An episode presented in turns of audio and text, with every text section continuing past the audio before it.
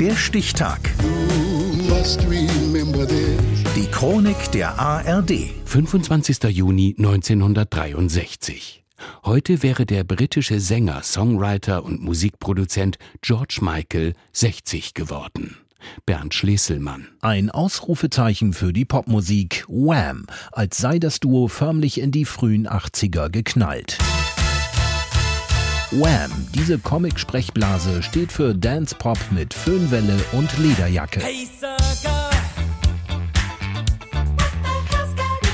Mit dieser Musik wird der 19-jährige George Michael 1982 zum Teenie-Star und Posterboy. Smart, sexy und selbstbewusst. Fantastic heißt das erste Album und das zweite in aller Bescheidenheit Make It Big.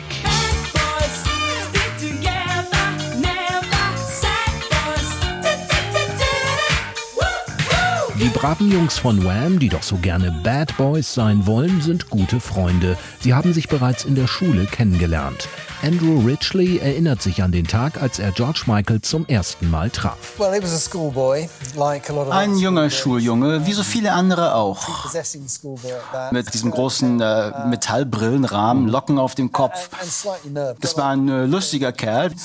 Wir haben festgestellt, dass wir einen ähnlichen Humor hatten. Und äh, dann gab es natürlich äh, unsere gemeinsame Liebe für die gleiche Art von Musik. Zehn Hits am Stück. Ja, darunter natürlich auch das immer wiederkehrende und unvermeidliche Last Christmas. 1986 ist Schluss mit Wham. Da geht es mit der Karriere von George Michael erst richtig los. Endlich kann er seine Vorliebe für Soulmusik ausleben.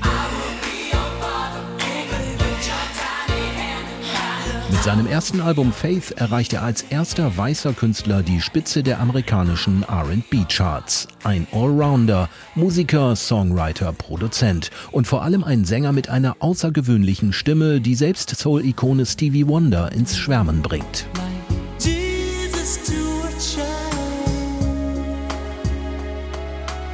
George Michael singt Duette mit Aretha Franklin und Elton John und ersetzt scheinbar mühelos den verstorbenen Freddie Mercury bei einem Konzert im Wembley Stadion. Ein mitreißender Auftritt mit den drei übrigen Queen-Mitgliedern und einem Gospelchor.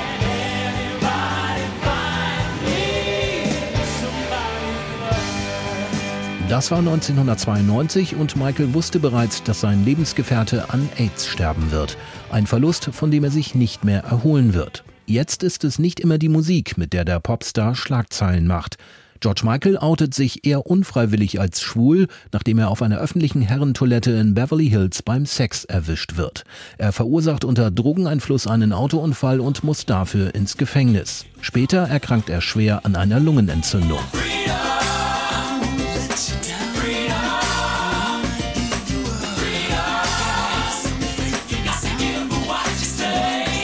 Er wolle als ein unbescholtener Musiker in Erinnerung bleiben, aber das sei sehr unwahrscheinlich. Das sagte George Michael in einem Dokumentarfilm, den er selbst bis kurz vor seinem Tod gedreht hatte. The songs and I hope that people think of me as someone who had some kind of integrity. And I hope I'm remembered for that. Er starb am 25. Dezember 2016 in seinem Haus im englischen Oxfordshire an einer Herzmuskelerkrankung. George Michael wurde nur 53 Jahre alt. Heute wäre er 60 geworden.